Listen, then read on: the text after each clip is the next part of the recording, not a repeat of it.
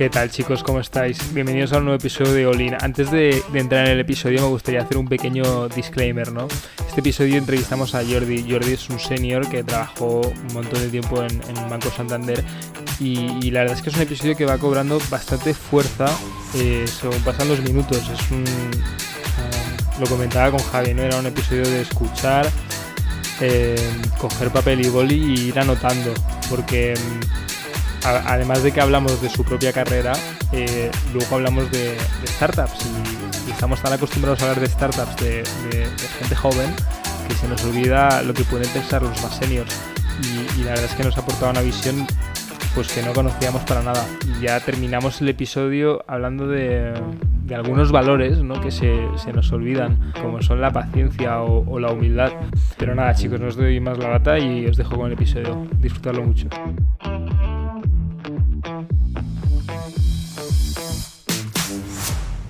Este primer episodio, eh, bueno, creo que vamos a entrevistar a la persona con más experiencia que nos ha hecho caso, desde luego. Esperemos que sea la primera de muchas. Y hoy tenemos al, gran Jordi Mabras. Él ha estado 43 años en el sector financiero, los últimos 30 en el Banco Santander y ahora, apasionado de las finanzas, se dedica a la divulgación. Jordi, ¿cómo estás? Un placer tenerte por aquí. Pues encantado de que alguien me escuche y además si es gente joven como vosotros y con ganas de hacer cosas, pues fantástico. Bueno, Jordi que de hecho ya, publica mucho contenido, tanto en diarios como, como podcast también, así que no, es nada nuevo, lo podéis escuchar en muchos sitios a Jordi. O sea, ahora, entraremos en, todo lo que ha hecho Jordi, que eh, la lista se queda un poco, bueno, el episodio, ¿no? Se, se, podría quedar un poco corto. Pero empezando un poco con el, con el sector financiero, Jordi, tú empezaste en, en, en, el, en el Banco Santander, ¿no? Bueno, yo empezaste de, de, botones. Sí. ¿Vale? Bueno, yo empecé de botones en una entidad financiera que se llamaba Banca Catalana, que desapareció años después y que fue fusionada eh, por BBVA. Después estuve un par de años en una entidad financiera también muy pequeña, que después fue fusionada eh, por Bancaja. Y hace 30 años, bueno, 30 y pico ya, pues eh, fui fichado, pero en real fue fichado por eh, Banco Santander. Entonces, efectivamente, yo empecé a los 15 años, empecé de una cosa que se llamaba botones y por oposición interna, pues fui escalando pues como auxiliar administrativo, como oficial segunda, oficial primera, es decir, unas categorías laborales que había dentro del segmento bancario. Desde ahí, pues... Eh, estas categorías parece que cogen el nombre de, la mili, ¿eh? porque ahora ha cambiado mucho. Ahora eres, eh, no eres, no entras como botones, entras como becario. No, no.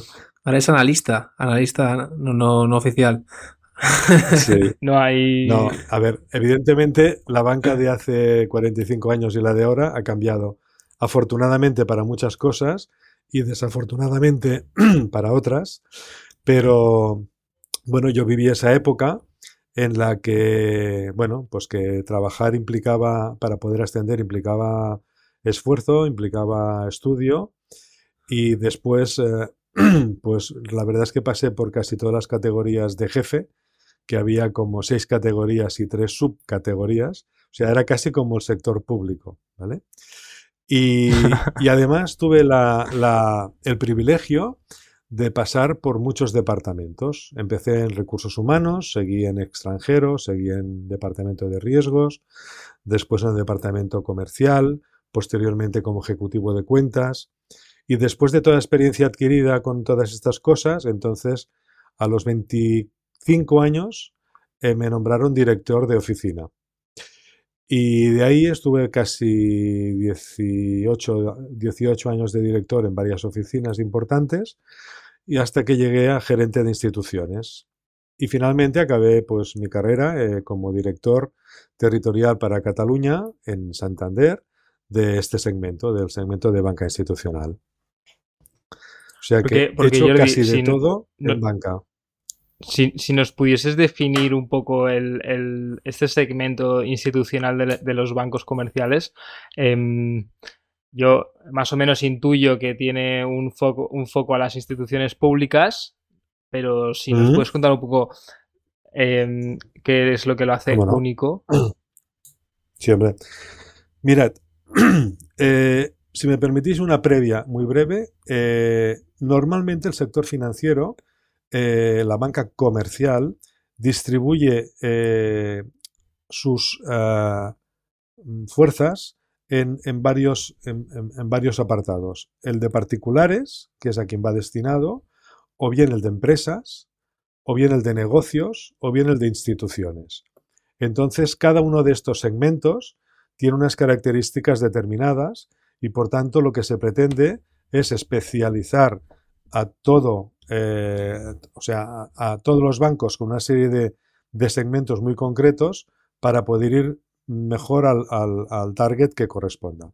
Entonces, el de, el de banca institucional, de instituciones, en la entidad que yo estaba, cada banco puede tener algunas pequeñas variaciones, pero en la que yo estaba tenía eh, tres grandes grupos.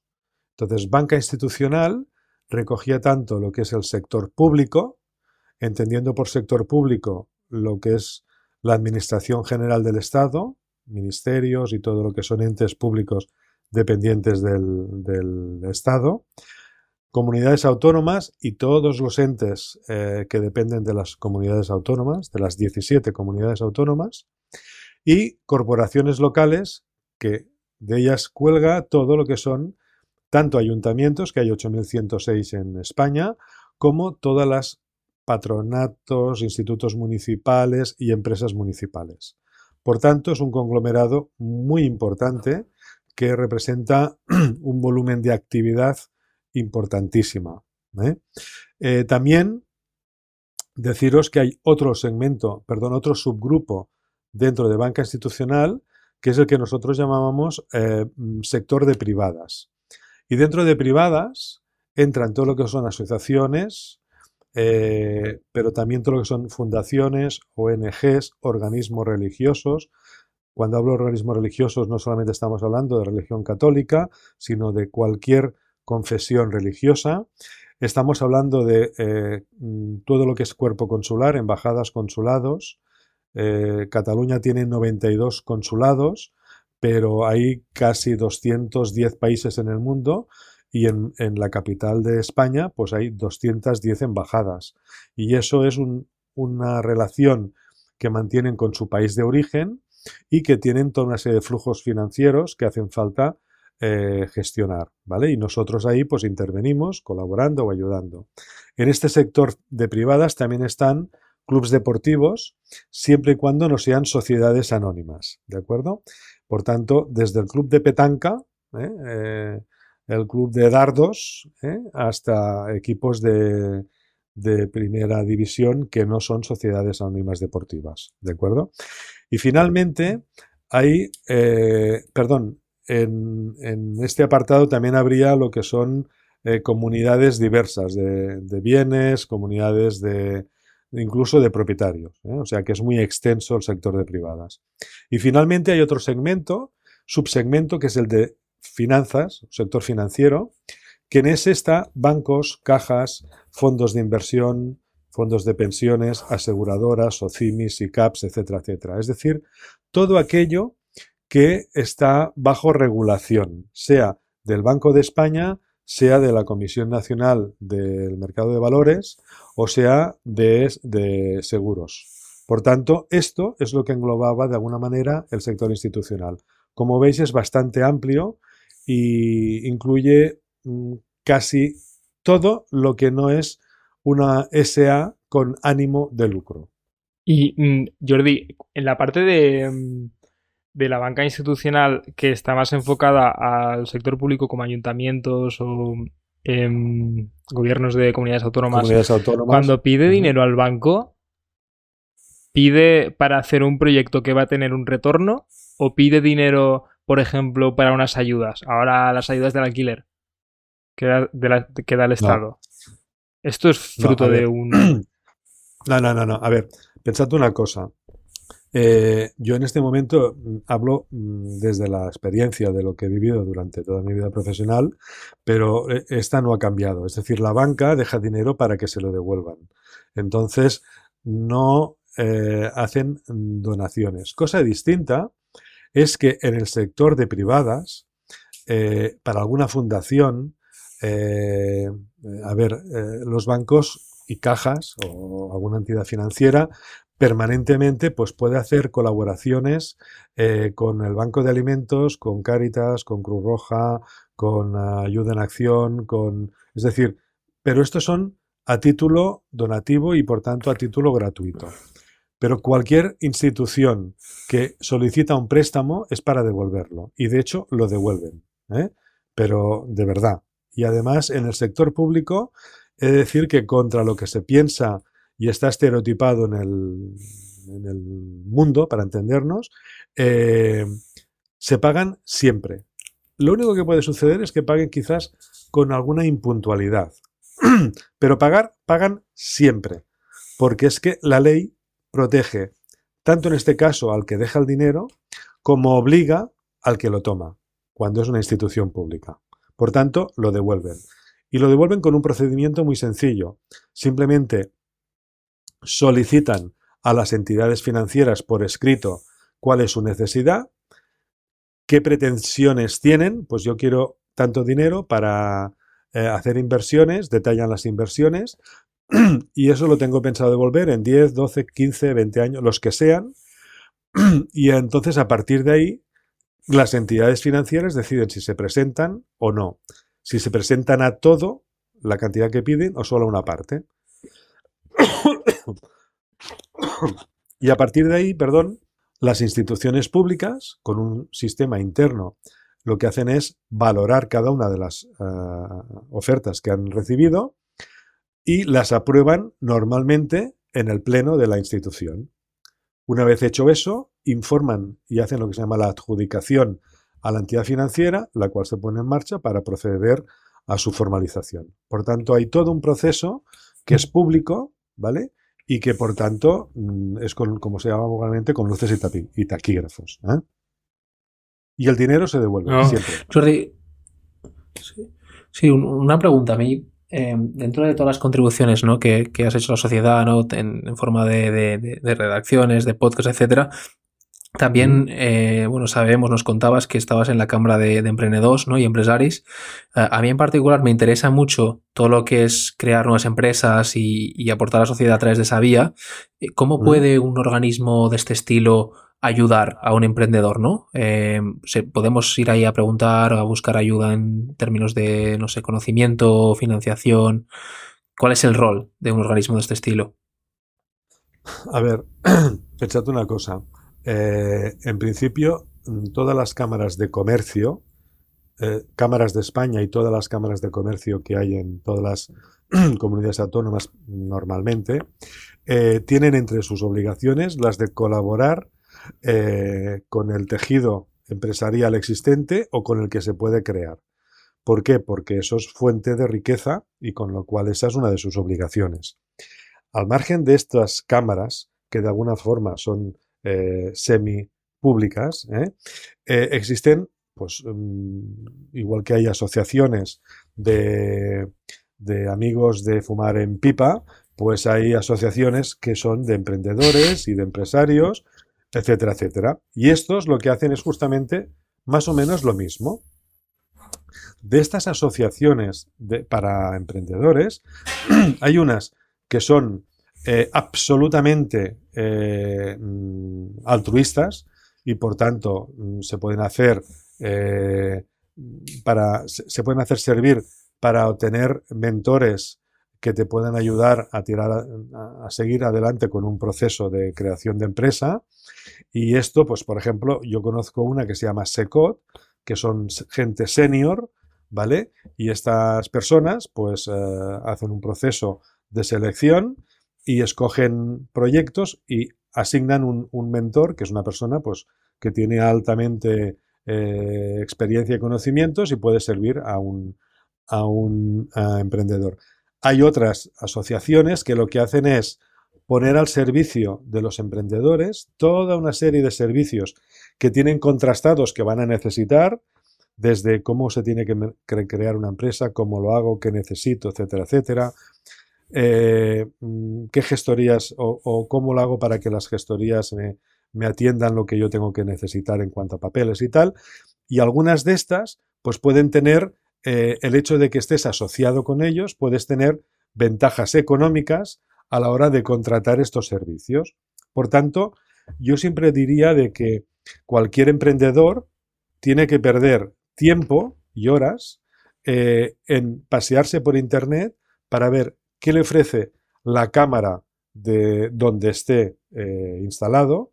Dos, qué le ofrece el ayuntamiento donde está o donde quiere ejercer la actividad, la diputación de ese, eh, de ese ayuntamiento y la comunidad autónoma de ese ayuntamiento, porque todavía no está, hay un, hay un agregador de ayudas, pero mm, es que cada uno tira por su parte, con lo cual sería bueno eso, perder tiempo, pero vale la pena dedicarle a, tiempo a esto, porque se pueden sacar muchas ayudas, tanto económicas como de financiación, como de soportes.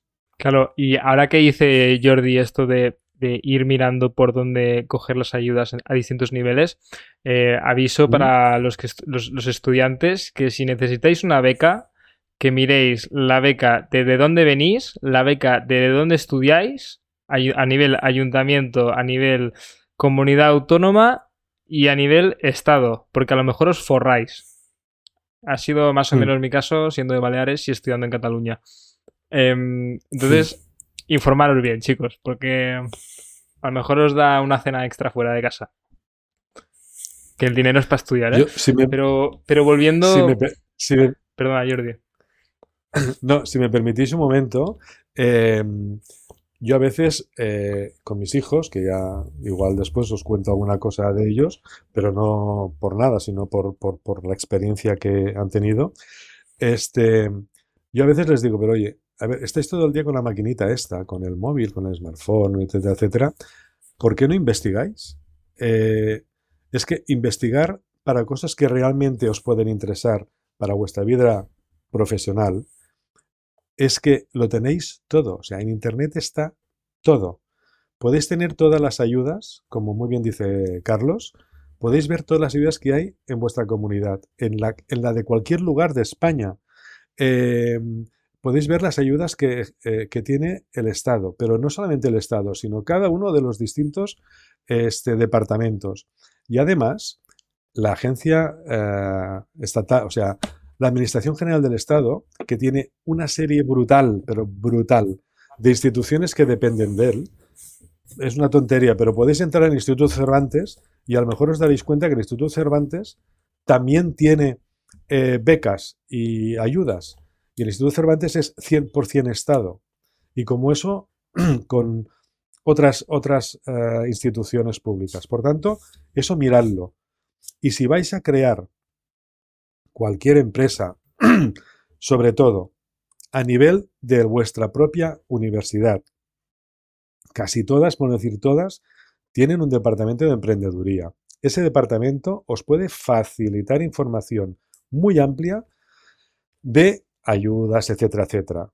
Mm, perded 10 minutos y id a hablar con ellos también. Os lo digo por experiencia propia profesional. ¿De acuerdo? Disculpa. Jordi, ahora que estás hablando de, de, crear empresas, era un, tema que, que, me apetecía mucho tocar contigo en el podcast, porque sé que has orientado a, a bastantes emprendedores sobre el tema y, quería preguntarte sobre la empresa tradicional, aquella que no está 10 años perdiendo dinero y que luego gana un billón. Que al final es la mayor parte del, tejido empresarial, ¿no? O sea, ¿qué opinas? Porque me da la sensación de que hay mucho ruido respecto a que hay que crear el siguiente... no sé, en, Cataluña sería Factorial o Globo. Pero Globo pierde dinero y, y Factorial va bien, más o menos. Bueno, no me sé los números ahora. Pero, ¿qué opinas de esta, de esta empresa que, que, gana, que, crea valor y como, como me dijiste tú en la comida, que crea valor para todos, para la sociedad y para, los fundadores? A ver, escuchad una cosa. Afortunadamente, no es del todo cierto que solamente eh, existen empresas tecnológicas o se crean empresas tecnológicas. Digo afortunadamente. Y digo afortunadamente Porque las empresas tecnológicas son geniales, son buenísimas, si salen bien. Pero el objetivo que tienen por cómo se han creado y por donde quieren llegar, eh, genera que la única preocupación a vida o muerte es la de generar eh, EBITDA, es decir, beneficio antes de impuestos, de etcétera. ¿Por qué? Porque eh, Factorial, por ejemplo, que estás comentando, o Globo, estas empresas se crean con un objetivo y es de que quieren hacerse mayores en cuatro días y piensan que vendrá no sé quién, Apple o los Reyes Magos o quien sea, y se la van a comprar por una fortuna. Y ellos estarán viviendo en una isla el resto de su vida. Está muy bien, está perfecto. Pero resulta que en España, pues habrá unas 3 millones de empresas. Y de estas mm, se pueden contar con los dedos de la mano de un banco. ¿Me explico? Es decir, hay pocas. Por tanto, hemos de ser serios. Es decir, eh, jugadores en geniales de fútbol Mm, no hay a miles, hay pocos. Números uno hay poquísimos. En cada país hay poquísimos. Y no voy a dar ningún nombre para no herir ningún tipo de susceptibilidad. Pero es así.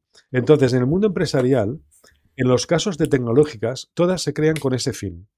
¿Qué sucede? Se crean al cabo de cuatro días, hacen una ronda de financiación. ¿Vale? La ronda de financiación es una forma de, es una fuente de financiación que lo que hace es dar recursos a esa empresa para que pueda seguir funcionando y creciendo. Pero la realidad es de que cada ronda de financiación hay gente que entra y gente que sale. ¿Qué quiere decir? Hay gente que entra porque ve expectativas buenas de negocio y hay gente que sale porque dice, bueno, ya he ganado, yo me voy con lo que he puesto 3 euros y me llevo 300 euros, pues ya me sirve. Y entonces, esto lo que sucede es que al final muchas de estas entran en bolsa, a los 10 mm, días de entrar en bolsa y después de unas subidas galopantes, después se paran y después puede ser que caigan. O como ha pasado recientemente, empiezan a tener caídas astronómicas, brutales. ¿Qué sucede? Pues que estos son empresas que no tienen una base de verdad. No están pensadas para el largo plazo. Y por tanto, alguien se va a quedar con la acción en la mano. ¿De acuerdo? Las empresas tradicionales son con un objetivo distinto. Están creadas para el largo plazo. Por tanto, el camino puede ser un poco más lento, pero ese, ese camino no se acostumbra a perder. Entonces, yo me sabe mal, por ejemplo, que eh, el último artículo que hice el mes pasado, no, este mes, de expansión, eh, hablaba de la ley de, de, startups. Y hablaba de que es una lástima porque a pesar de que se dice en el, en el prólogo de que esto va dedicado a las empresas y tal, cuando empieza a hablar, habla de tecnológicas. Y los criterios que han de seguir para que le den el título de elegibilidad es del nivel de tecnología que se aplica en no sé qué. Luego están descartando al 80% restante de empresas que se están creando o se pueden crear. Eso es lo que quiero decir.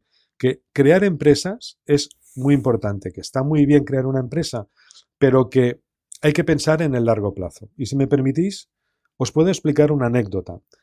Porque cuando se habla de que una persona emprendedora crea una empresa, hay un momento que si esa empresa funciona, deja de ser un, emprendedor y pasa a ser un empresario. A partir de ese momento, parece que es el demonio. Y eso es un error que tenemos que quitar del, mercado, de la sociedad. Porque si una empresa no gana dinero, va a cerrar. Pero esto son eh, habas contadas, o sea, esto es ABC. Es decir, una empresa se crea para ganar dinero. Y en este aspecto, hace muchos años hice un máster en ESADE y recuerdo que un día el profesor nos dijo, a ver, señores, ¿para qué se crea una empresa? Y todos ahí en plan, ¿eh? buena persona, para crear riqueza, para crear puestos de trabajo, para, para dar soporte a las familias, eh, para, no sé, ¿eh? para aportar al Estado y tal. Y el, el, el, el, profesor que había nos dijo muy serio, dice, señores, por favor, ahí está la puerta, pueden coger e irse. Y nos quedamos así como, ¿qué dice este hombre? Claro, es que esto es una escuela de negocios. Los negocios son para ganar dinero. Si no ganan dinero, sobramos todos. Por tanto, se han equivocado. Tienen que poder decir, sin vergüenza, que están para ganar dinero. Eso sí, con ética, con procedimientos, con métodos, eh, honestamente, pero para ganar dinero, porque si no, no podrán aguantar. Y eso es algo que hay que hacer, vigilar a los que no lo hacen honestamente, éticamente, con procesos, etcétera, pero que es normal, porque usted y yo y el de al lado va a trabajar y ofrece su, su, trabajo a cambio de algo, luego a cambio de un beneficio. Sería absurdo que viniera gratis. Pues lo mismo. No sé si he sido muy duro, pero es la realidad. No, 100%, mira, eh, te, cuento, te cuento yo otra. Estábamos haciendo un StarCamp, que era un, como un, una jornada de la UPF donde creabas una idea a partir de, una necesidad, ¿no? Y venían varios jurados que eran emprendedores y había uno que se llamaba Nacho Perales, eh, que fundó Fruity, que es una, una, mezcla de frutería, tienda online, eh, que, hizo una charla y, me pareció un crack que, que, mm, si nos está escuchando, invitadísimo a que venga un día. Eh, y él comentaba, ¿qué sois vosotros? ¿Una ONG o una empresa? Que la ONG pierde dinero, la empresa no.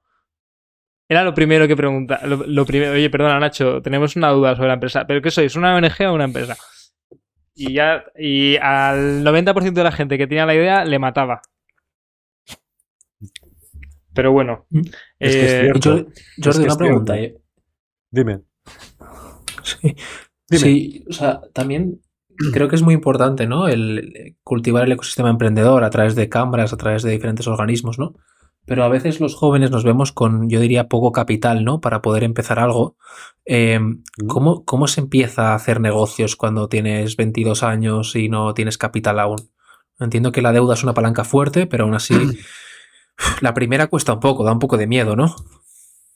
Pero escuchad una cosa. A ver, yo primero eh, a un emprendedor, vosotros sois emprendedores, además eh, lo tenéis, eh, yo diría que lo lleváis eh, parte genético, porque se os ve con ilusión, con ganas y, y con, no sé, con, con ímpetu. Pero fijaos, yo siempre recomiendo, primero coge un papel, bolígrafo o un ordenador y te pones a escribir. Y lo que tienes que escribir es qué es lo que quieres hacer, qué es lo que quieres conseguir y qué medios y qué cosas vas a necesitar. Y después de escribirlo, al lado pones lo que crees que vale cada cosa de esa. Y después piensas y pones y escribes y valoras qué es lo que va, es decir, haces lo, que llaman, lo que llamamos un business plan, es decir, un plan de negocio, pero con dos, con dos números, o sea, no hace falta hacer un, un máster para hacerlo, ¿eh? Eh, es un presupuesto, una cosa tan sencilla como un presupuesto. Y tú pones lo que crees que puede hacer falta. Y como que sabes que te puedes equivocar, pues te equivocas por arriba. Y en lugar de poner 10, le pones 15. Y en lugar de, ¿Vale? Y eso te dará una cifra. Por tanto, cuando acabes es, ese ejercicio, tendrás una idea de qué puede llegar a valer esa cosa que has pensado. Y en esa cosa tienes que ponerlo todo o casi todo lo que se te ocurra. Es decir, ¿necesitaré ayuda externa? Sí. Hay que pagar a la gente. No, es que serán un amigo, lo haremos entre todos. Esto dura cuatro días y además acaba mal, sin amigo y sin trabajo realizado. Por tanto, pensad como si fuerais un emprendedor empresario. Por tanto, contadlo. Y claro, y ahora no nos hagamos trampas al solitario. Es decir, si vais a contar que necesitaréis tres personas, enteraros de lo que valen, porque después no se puede criticar si eh, haces un trabajo y te pagan 800 euros. Es decir, has de pagar el precio que toca, ¿de acuerdo? Si, de ser éticamente y, honesta, y honesto, ¿no? Una vez llegas a eso, sabes qué es lo que necesitas y qué medios son. Segunda parte, hay que minorar esa cantidad. ¿Por qué? Porque, primero, porque has tirado largo y segundo, porque de muchas de estas cosas puedes conseguir ayudas. ¿Cómo?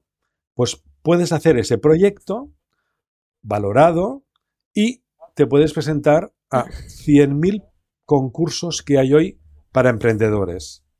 muchísimas empresas privadas hacen concursos para emprendedores. Eh, entidades financieras, y yo lo siento, pero puedo deciros que mm, hay un banco que se llama Santander, que tiene un programa que se llama el proyecto X, Santander X, que es brutal. Antes se llamaba eh, User. Y eso es un programa que cada universidad y centros User o eh, centros X, que normalmente están dependiendo de universidades de toda España y de todo el mundo, repito, de todo el mundo, escogen en sus respectivas universidades toda una serie de proyectos y hacen una tutoría de ellos. Y los que salen escogidos de cada universidad van a un concurso por comunidad.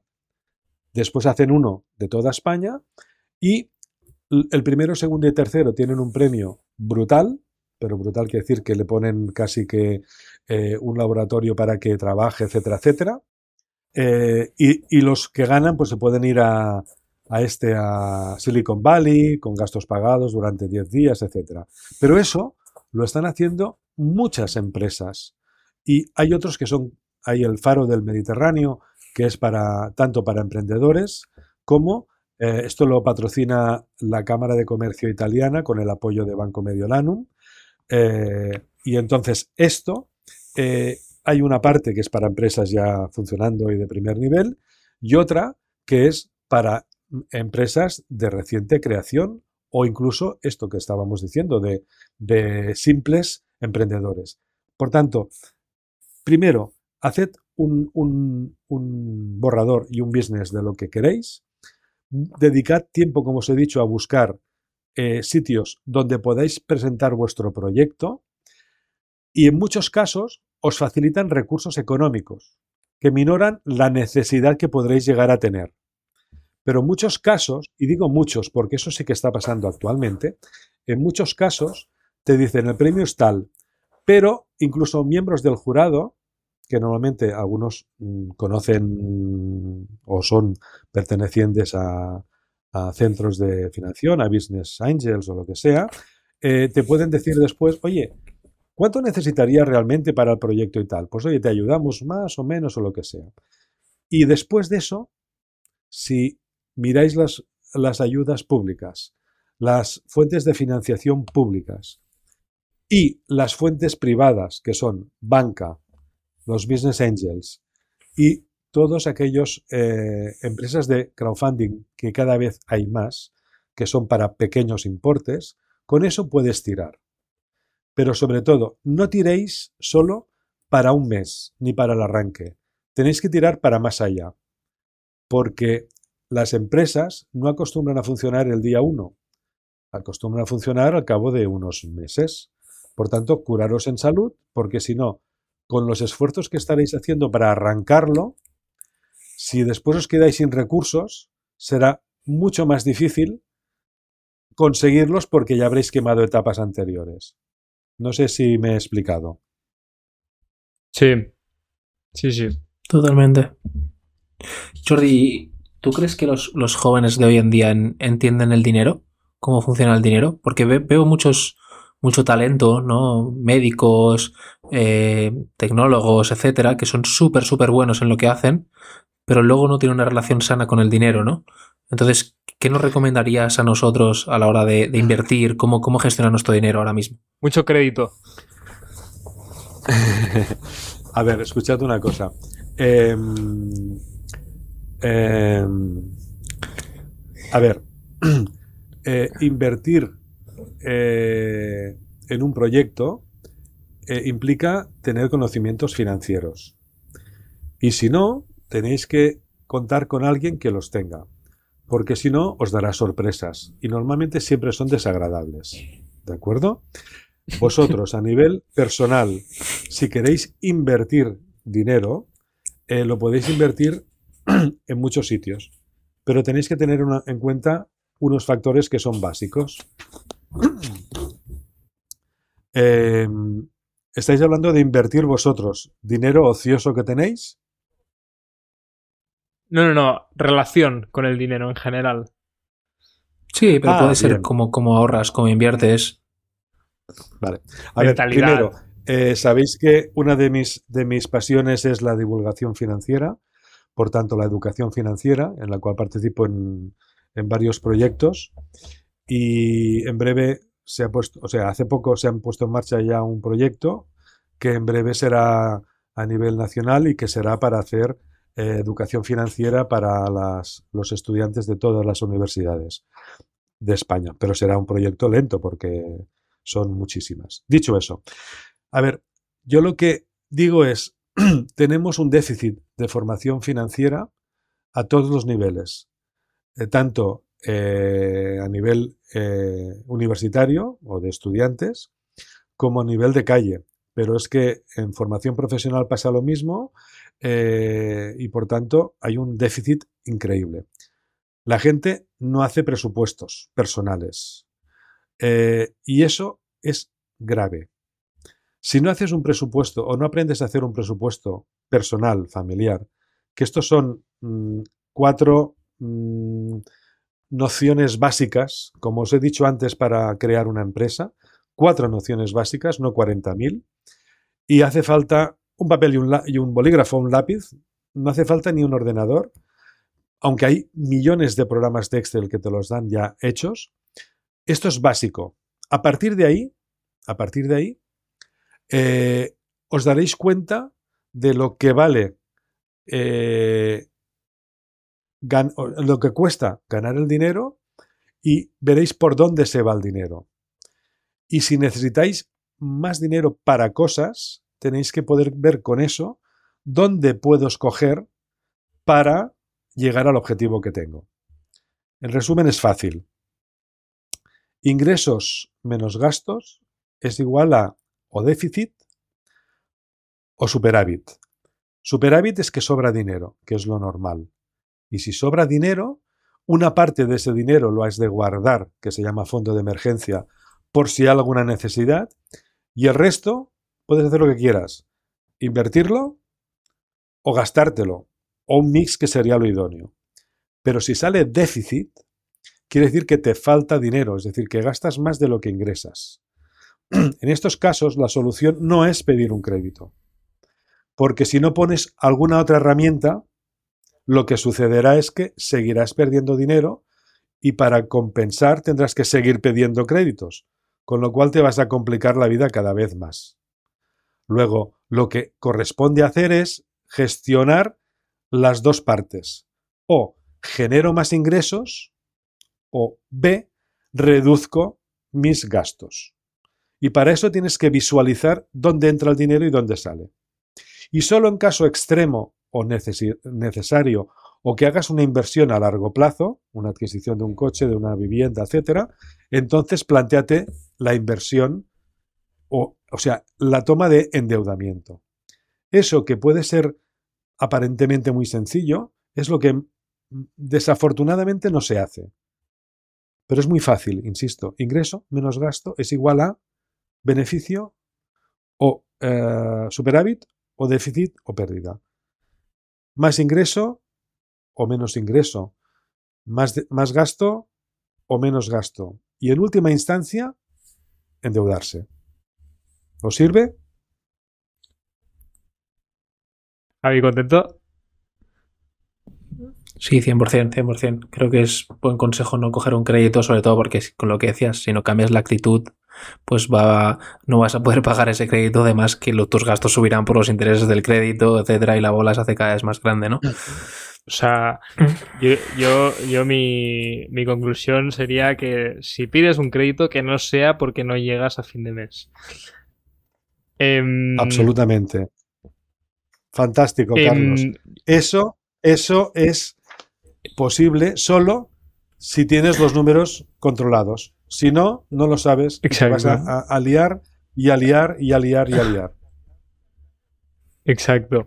Eh, Jordi, ya para acabar el podcast, una pregunta que tengo yo. Además, a lo mejor te sorprende porque no tiene nada que ver con lo que hemos hablado, porque al final hemos hablado de dinero y de mm, tu experiencia laboral y de emprender. Y, o sea, la forma en la que lo, lo, veo yo es que el dinero te viene de tres sitios, o de tu trabajo, o de lo que trabajas para otra persona, o de que has tenido suerte y que ya se te ha venido. Y en el tema de ser empleado, claro, hay, hay, mucha, hay mucho programa, ¿no? De cómo triunfar siendo emprendedor. Pero, ¿cómo, ¿cómo triunfar siendo empleado? Pues eh, muy fácil. Yo, eh, a ver, yo recomiendo que las personas que en, el mundo eh, se pongan en el mundo laboral han de tener, han de tener claros algunas cositas. Yo, personalmente, yo digo, mm, para trabajar se requieren pocas cosas. Paciencia, o sea, para, para trabajar y, llegar a ganar eh, una posición profesional. Se requieren paciencia, modestia y humildad. Parece una tontería y parece casi que eh, religioso. No, no, no, en absoluto. Paciencia porque las cosas no son inmediatas, ni mucho menos. Eh, lo que es modestia es porque pensad que modestia y humildad estáis empezando en un trabajo, tenéis que aprender lo que se hace, cómo se hace, de qué forma. Eh, tenéis que ver cómo son los directivos de esa empresa, vuestro jefe inmediato, cómo reacciona, eh, qué trato tiene, etc. Y eso, eso implica modestia y humildad. Y para prosperar, muy fácil. Tres cosas. Las podéis escribir porque son reales. Y aunque parezcan súper sencillas, son muy difíciles de encontrar en el mercado. Es sentido común, ganas de trabajar y responsabilidad. Cuando un directivo encuentra una persona que tiene sentido común, sentido común, que tiene ganas de trabajar, tiene ganas de aprender y es proactivo y, es curioso y tal, y además es una persona responsable, eh, que no se preocupe, que tiene futuro. Que tiene futuro. Y no tenéis que tener prisa. Hay que empezar no hace falta que empecéis como empecé yo de botones a los 15 años. Hoy no empieza nadie a trabajar a los 15 años, pero empecéis a la edad que empecéis, tendréis una carrera, tendréis un máster o dos másters, pero quizás no tenéis experiencia. Pues eso, paciencia, modestia, humildad. Y tened sentido común. Cuando os pidan una cosa, oye, haz no sé qué, sentido común. Y si me lo han pedido, responsable, lo voy a hacer. Eh, oye, hay que hacer esto y esto, ganas de trabajar, me lo voy a comer, esto lo voy a hacer. Es decir, ese espíritu ¿eh? mm, hace que, primero, prosperaréis seguro, pero no esperéis a que el día siguiente o a los tres meses os hagan director general. Eso no pasa. Alguna película debe haber, pero no pasa en la realidad. ¿De acuerdo?